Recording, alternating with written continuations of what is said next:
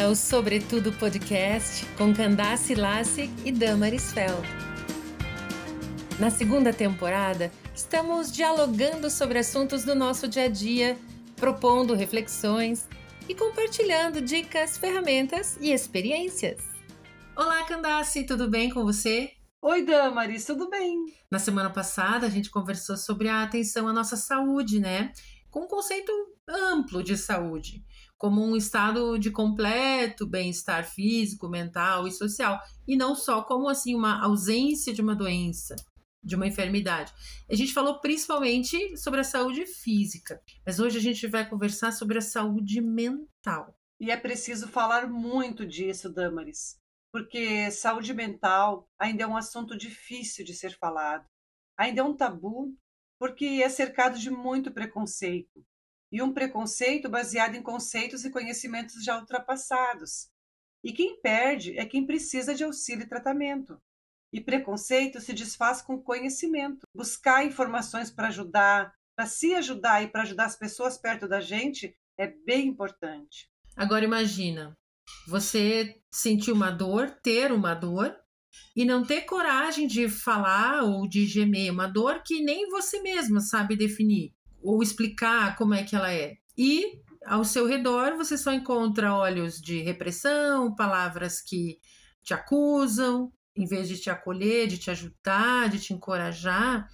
É uma situação difícil. Talvez quem está nos ouvindo agora se identifique com essa situação. E talvez você não perceba alguns desses sinais de tristeza, de desânimo, de falta de coragem em si mesmo, mas esteja percebendo em pessoas ao seu redor. Então, o que a gente quer é te sensibilizar para pensar em si mesma e pensar nas pessoas que estão próximas a você, seja de família, seja de um grupo social. E a pessoa pode precisar de um auxílio emocional especificamente durante um determinado período, como, por exemplo, um período de doença ou uma recuperação de uma doença, em que as forças se esvaem, que a pessoa nem se reconhece mais, começa muitas vezes a ganhar peso, começa a sentir uma tristeza profunda, e um atendimento, um auxílio especializado nesse momento contribui muito para que a pessoa se recupere tanto física quanto emocionalmente. Você falou em doenças físicas que afetam o emocional e além disso, Candace, como em períodos específicos eu menciono também a perda de alguém querido, por exemplo, o luto. É um momento que é difícil da gente passar. A gente começa a ter sentimentos e sensações diferentes do que a gente está acostumado. A gente sofre bastante, a gente tem muita saudade e essa ajuda desse tratamento na saúde mental pode ser valiosíssima também nesse período para nos ajudar a enfrentar esse período e passar por ele de uma maneira um pouco mais suave. As doenças assim mentais que a gente mais ouve falar hoje em dia são a depressão e a ansiedade e as crises de pânico. E muitas pessoas, infelizmente, ainda acham que é frescura, ainda acham que a pessoa está tá se fazendo, como se diz aqui no Sul, que a pessoa pode se recuperar sozinha e a pessoa está precisando de uma ajuda muito grande e está sendo desperdiçado tempo e energia acusando a pessoa. Eu escuto assim às vezes, ah, a fulana está com depressão e estava no shopping. Mas só quem já passou por depressão sabe o esforço que a pessoa deve ter feito para conseguir pentear o cabelo, sair de casa e ir para o shopping. Então, depressão não é brincadeira, crise de pânico, ansiedade não são brincadeira.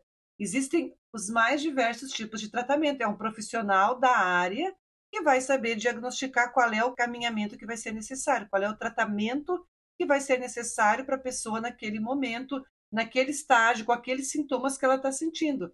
A gente da família precisa buscar informação e conhecimento para poder amparar essa pessoa, para poder ajudá-la a tomar decisões, porque às vezes a pessoa está tão para baixo, tão sem condições, que ela não, não consegue nem tomar decisão de ir ao médico ou de aceitar a medicação que o médico prescreveu para ela. E falando em ansiedade, a gente muitas vezes pode acabar confundindo uma ansiedade normal e natural pelos acontecimentos da vida, achando que está tendo uma crise de ansiedade. Há muitos anos, por questões pessoais, eu tive uma crise de ansiedade e foi uma coisa muito ruim de viver porque era uma coisa que me paralisava de fato.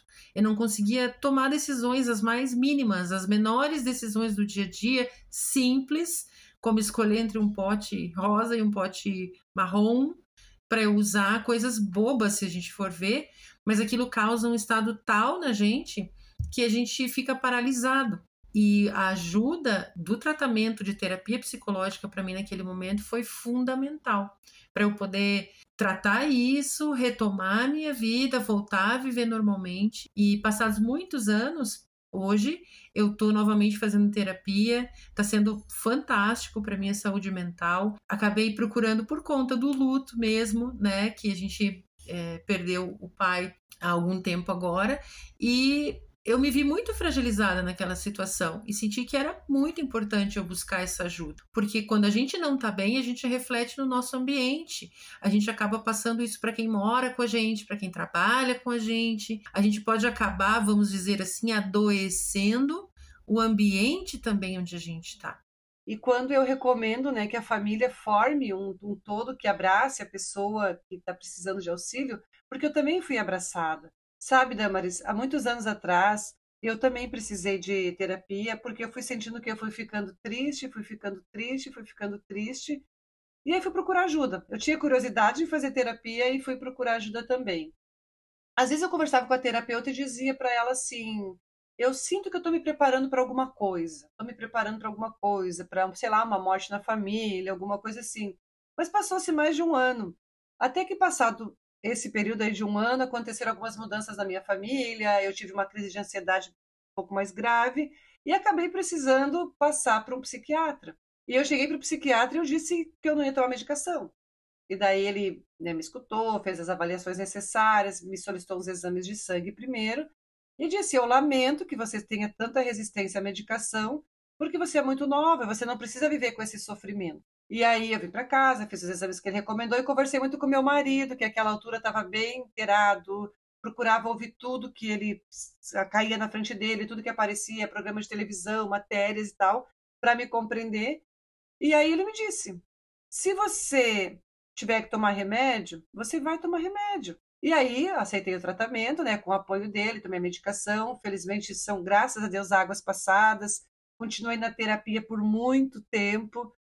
E foi bem importante fazer a terapia, porque eu criei ferramentas para lidar com aquilo que me sufocava. Esse é um dos trabalhos da terapia. Além da gente se compreender, a gente criar ferramentas para lidar com aquilo que nos incomoda, porque dizem por aí que a gente não muda os outros, a gente muda a gente mesmo. Então, diante da realidade que eu tenho, como é que eu vou lidar com isso? E por isso que eu reforço a importância dessa rede de apoio, dessas pessoas que estão próximas. Não só na família, se eu participo de um grupo religioso, se eu participo de um coral, se eu participo de um grupo de voluntário, e eu estou percebendo que alguém está estressado, ou está muito triste, ou está muito ansioso, me coloco nesse papel de poder ser essa rede de apoio, não chegar na cara dura você está doente, mas enfim, de conduzir de uma maneira que a pessoa possa buscar auxílio, possa se enxergar e possa recuperar a qualidade de vida como é importante a gente se sentir acolhido ou acolhida. E mães que têm crianças pequenas com transtornos, né, os mais variados que a gente vê hoje em dia, elas precisam muito de acolhimento, muito mais do que dedos apontados. E assim, ah, mas ela não leva para o tratamento, mas ela não aceita o tratamento. Precisa ser passado por um processo de convencimento. Pensa você ter uma criança de 5, 6, 7 anos com um diagnóstico de uma doença mental grave, que vai precisar de acompanhamento para o resto da vida.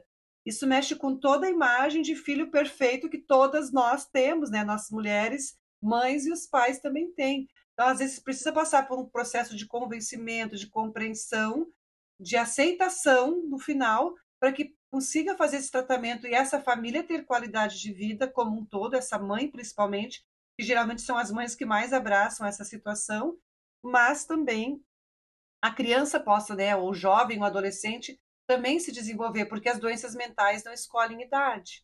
Exatamente.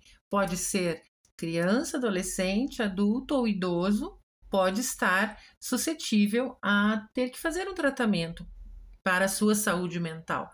E é como é importante a gente estar atento para buscar também essa parte do equilíbrio da nossa saúde, né, Candace? Além da saúde física, também a nossa saúde mental e emocional. Porque sem saúde mental e emocional, nada tem graça. A gente pode estar com o corpo escultural, a gente pode estar com a nutrição em dia, com as vitaminas em dia, mas se não tivermos saúde emocional e mental para aproveitar tudo que nós temos ou construímos ou guardamos, a gente não consegue, a gente está perdido e nada tem sentido e nada tem valor. É importante a gente lembrar e frisar também que esse tipo de tratamento não é algo assim que a gente vai apertar um botãozinho e vai estar tá tudo pronto, né? Ou em dois, três meses eu já quero estar tudo ótimo e resolvido. Normalmente é um tratamento continuado, é um tratamento de médio a longo prazo que precisa ser feito, todo esse acompanhamento. É importante ter isso em mente também. Porque se a gente entra para um tratamento com uma ideia de um imediatismo, de que vai ser assim como se fosse tomar uma pílula e tudo estar encaixado nos seus devidos lugares, a gente já pode acabar se decepcionando e desacreditando desse tipo de tratamento. Eu julgo importante é, comentar sobre isso também, para que a pessoa vá buscar e saiba que é um tratamento que vai produzir os seus efeitos ao longo do tempo. Se você conhece alguém que está em tratamento mental, busque informações, estimule, incentive, ore por ela e ofereça seus ouvidos para escutá-la. Se é você que está em tratamento de saúde mental, continue firme. Ore a Deus, converse com sua família, busque profissionais especializados para sua área e acredite no tratamento. Você ouviu Sobretudo Podcast seus minutos semanais de inspiração. Vamos continuar juntas?